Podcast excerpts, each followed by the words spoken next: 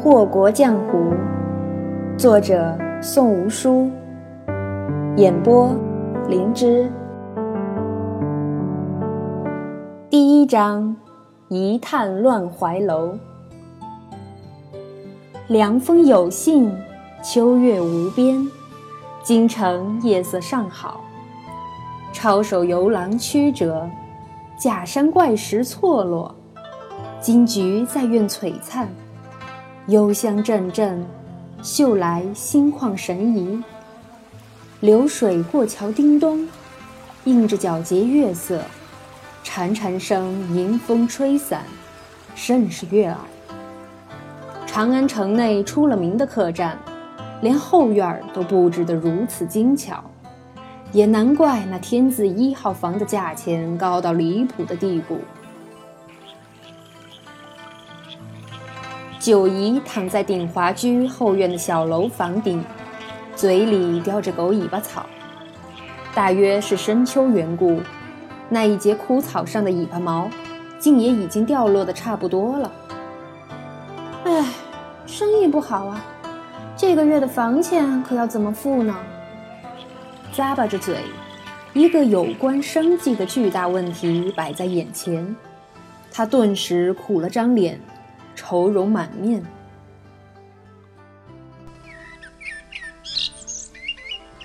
次日清早，九姨走出天字一号房的瞬间，早就候在外边的小二汗巾朝后一搭，舔着脸道：“哎，九姑娘今早想吃些什么呀？”五仁记的黄金糕，春江鲜的鱼翅粥，再来一份百花村的梅花小团子。九姨迷迷糊糊地念叨着，见小二屁颠儿屁颠儿地备早饭去了，便慢悠悠地下了楼，却见一尊大佛守在了楼梯口。嗯，别是来催房钱了吧？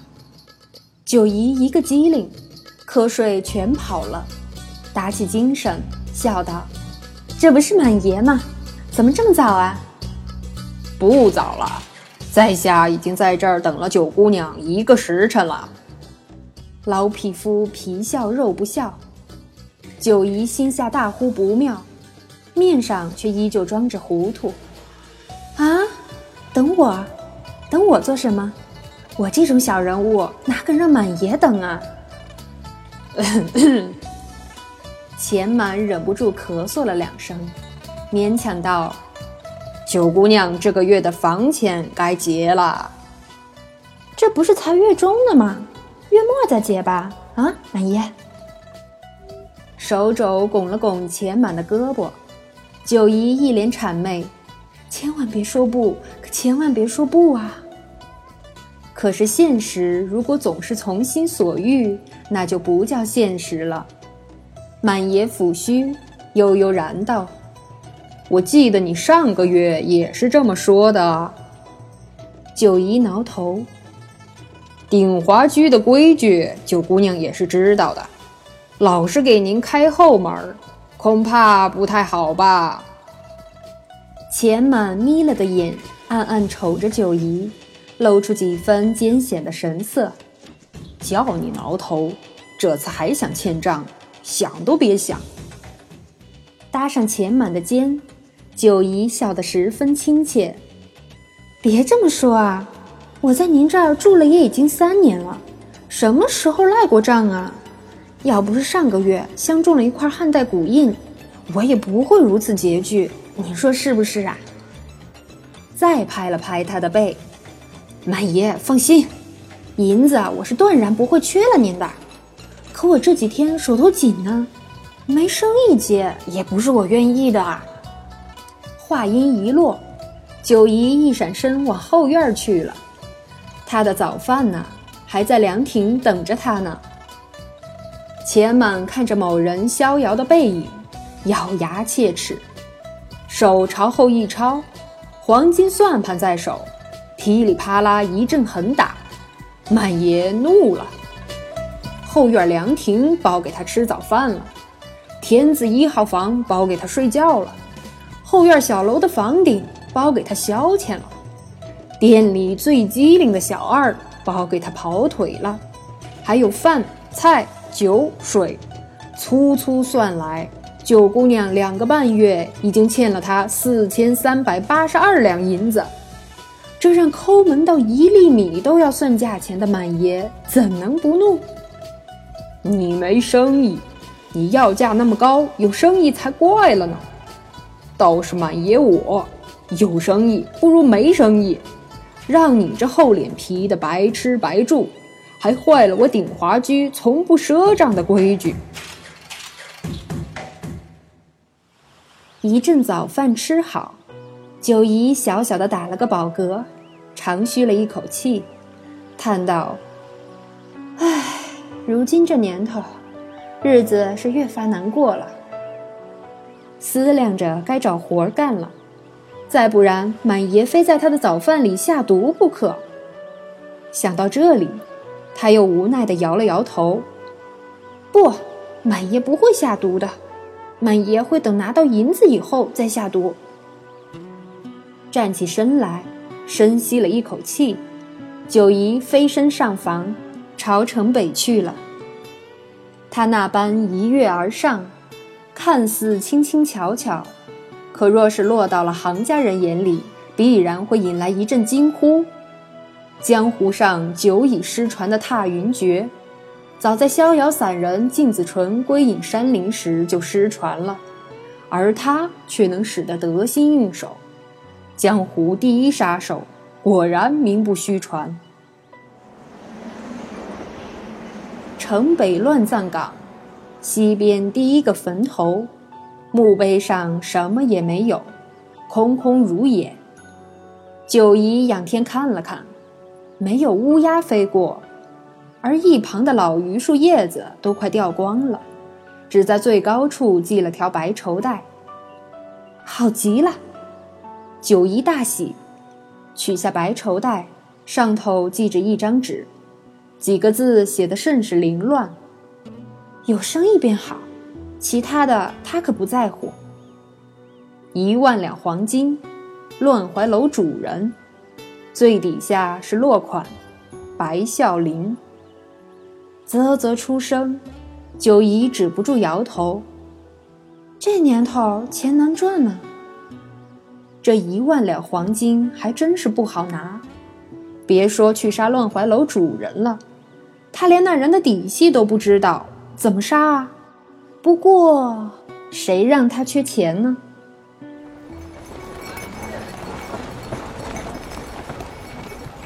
回了城内。在最热闹的茶馆喝了一天的白水，九姨忍不住腹诽：这破地方的茶也太不上档次了。不过话说回来，这地方的消息倒是灵通。白孝林，梅花山庄庄主，前两天死了儿子。要问这儿子是怎么死的，哼，那还真是不好说。九姨方才听着众人议论，才知道，那风流公子白少卿好似是死在乱怀楼头牌弄闲的床上。合着是儿子在妓馆里玩过了头，精尽而亡，老子痛失爱子，决意报复，要记管老板血债血偿。这事情还真是搬不上台面，也难怪白孝林想到雇凶杀人这一招。白少卿的事情有了眉目，可乱怀楼主人的事情却是难办。有句话叫什么来着？“神龙见首不见尾”，乱怀楼主人便是那条神秘的龙。九姨直到现在也就知道三点：乱怀楼主人姓柳，名灵玉，号贪欢公子，其他不详。与去茶馆前无异，贪欢公子名扬四海，却是谁也没见过，谁也不知道他的底细。装着满肚子白水走在长安城的大道上，九姨心情很不好。据说人心情不好的时候喜欢望月抒怀，可他看见这浑圆的月亮就气不打一处来。有道是月黑风高杀人夜，如此好的月色，如此亮的夜晚，让他这个接了生意准备动手的杀手情何以堪？正苦恼着，身子已到了鼎华居外。九姨蹙了蹙眉，心念翻转，终是没有进得门去。如此良夜，应寻佳人赏观美景，怎能独自空对月华？乱怀楼的牌匾做得极好，梅花三弄，雀踏枝来，乌木细雕，暗纹浮动，十分闷骚。九姨暗想：这柳灵玉莫不是柳下惠的后人？祖先坐怀不乱，那便叫天下人坐怀皆乱，好恶毒的趣味。不过也只是胡乱想想罢了。乱怀楼自建楼起到现在，也不过区区七年光景。若真是要追溯到柳先生的年代，那可真是太扯淡了。看了看这似是冷清的门庭，九姨不禁感叹：这才叫上好的享乐之所啊！烟花之地，越是门庭若市，越是乌烟瘴气；越是门可罗雀。越是别有洞天。看来乱怀楼名满天下，不是吹出来的。进得屋内，落入眼中的便是十二扇的紫檀屏风，金线穿影，绣的是富贵花开。绕过屏风，又可看到尽头是一幅甚是惹眼的迎客松，两旁对联笔势遒劲。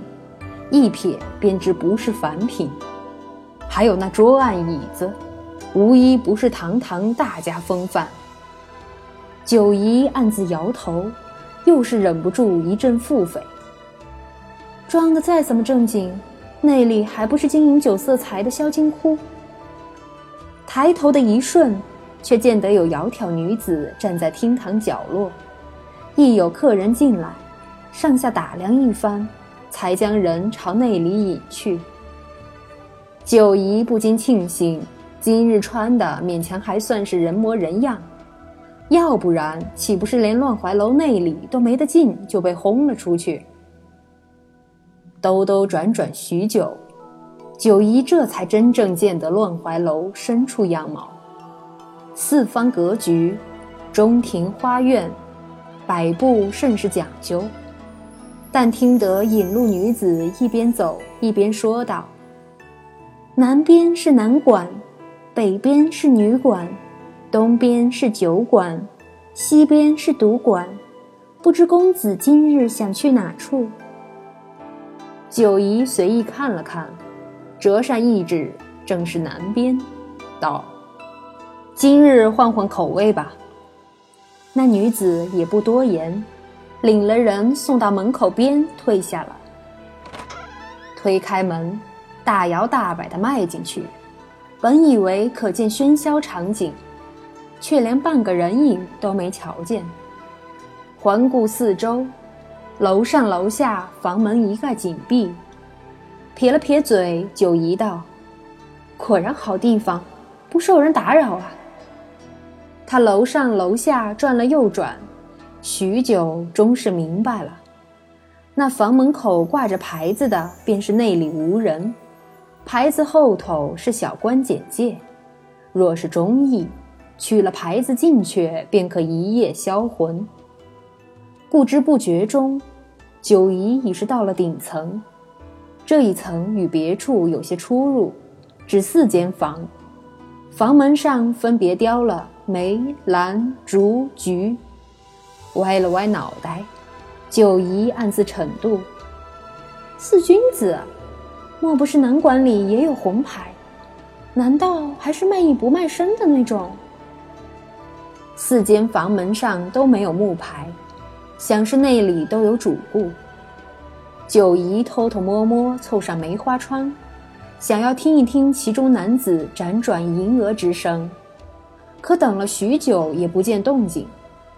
于是小心地将窗户推开一线，入眼的便是一个极其漂亮的男子，可惜有些太过漂亮了。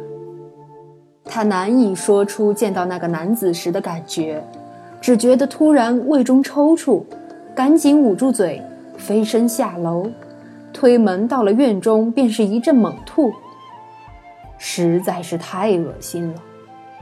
那男子身上只绑了三条一掌宽的蛇皮，遮住了私密之处，其他露出来的皮肤上全是蛇形的纹身，或盘旋，或犹疑。原本该剔透如玉的脖子上，竟缠了一条正在吐信子的竹叶青。晃了晃脑袋，一阵凉风吹过，九姨这才清醒过来，暗叹道。高高高，实在是高。难怪不挂牌子，感情是怕别人进去被吓着。可思绪还是忍不住飘回那人身上，实在是漂亮的很，眼如琉璃，睫似鸦羽，五官精致妖媚，长发如瀑，横躺在美人榻上，腰肢纤细。为营一卧，重新进了门去，本想到楼上看看兰、竹、菊三军的样貌，却不料梅花窗口惊现一只蛇头，立时九姨便知道不好。猛地，梅花窗大开，那男子身上只披了一件绣了梅花的外衣，便走了出来，前襟松松垮垮的系着。虽是隐约可见裸露的胸膛，但比之方才已是好了很多。更何况，白衣坠地，广袖扶风，一张美人脸虽是挂了霜，可还是好看的紧。既然被发现了，九姨也不慌乱，干笑道：“ 打扰了美人休息，罪过，罪过。”那男子只瞥了九姨一眼，冷哼一声，冲那条正打算朝前游动的竹叶青打了个手势，道：“女人。”九姨霎时愣住了，这人好毒的眼神。来南馆的女人，乱怀楼什么时候改了规矩？看也不看九姨，那男子将青蛇缠上脖子，便摇了摇梅花窗一旁挂着的铜铃。只眨眼的功夫，一红衣女子便鬼魅般的出现在梅花窗前。九姨诧异，身为杀手榜上排名第一的杀手，他确信方才在这南馆内，他未曾察觉到半点潜伏的气息。梅庄，不要告诉我你叫我来是为了帮你抓蛇。那女子冷冷道，摆了摆手，梅庄努了努嘴道。红野，你失职了。楼里来了女人。哦，女人。那名唤红野的女子这才将脸面转向九姨，仔细打量了她两眼，便道：“武功很好，没有杀气，来干什么的？”九姨再次庆幸自己只是来踩点，顺带采花。如若今日贸贸然出手，那……谁死谁活还真不好说。抬了抬眼，装作一副痴傻模样，九姨笑道：“美人姐姐莫急，我也就是来开开眼。”她一边说着，一边痴痴看向那不甚起眼的铜铃，怎么也看不出什么门道。心念：为何只那么摇了摇，这红衣女就突然出现了呢？于是大着胆子小心问道：“美人姐姐刚才不在啊，怎么突然出来了？”红野依旧是面无表情，指了指自己腰间道：“摇铃鼓，子鼓在铜铃里，母鼓在我这里。”看着红野腰间系着的那只精致铃铛，九姨霎时明白了，不管多远。只要子鼓所在的铜铃响了，母鼓所在的铜铃立刻也会响起。难怪这乱怀楼深处一个护卫都没有，原是因了这个缘由。不过就算是如此，红野的功力也不可小觑了。九姨将这一切暗暗记在心里，不禁再次感叹：这年头钱不好赚呢。他这边暗自思量，红野却是不耐烦了，啪啪拍了拍手，唤道：“兰场，带这位姑娘去见公子。”话音方落，兰花门一开，出来一个青衣的美人，拖地衣摆上兰花招展，细蝶飞舞。但见她长袖一招，九姨便昏了过去。闭眼的一瞬间，九姨还在想：这兰场倒是比梅庄亲密许多，就是使得迷药稀罕了点儿。像他九姨这般做杀手生意的。普通迷药根本就对他不起作用，奈何兰场一出手，他便不可遏制的晕了，而且是货真价实的晕了。红野踢了踢九姨倒下的身子，伸出一指戳了戳九姨的胸口，的确是软软的。面无表情的点了点头，继而红影飞闪，十分鬼魅的不见了。兰场看了看站在一旁的梅庄，挑了挑眉，道：“眼神儿比从前好了嘛。”梅庄昂了昂头，回敬道：“彼此彼此，新配的迷药效果不错。”过奖过奖。兰场捞起地上那坨摊着的东西，便进了屋。梅庄耸了耸肩，拍了拍颈间的竹叶青，也关了门去。南馆内依旧寂静，仿若什么也没有发生过。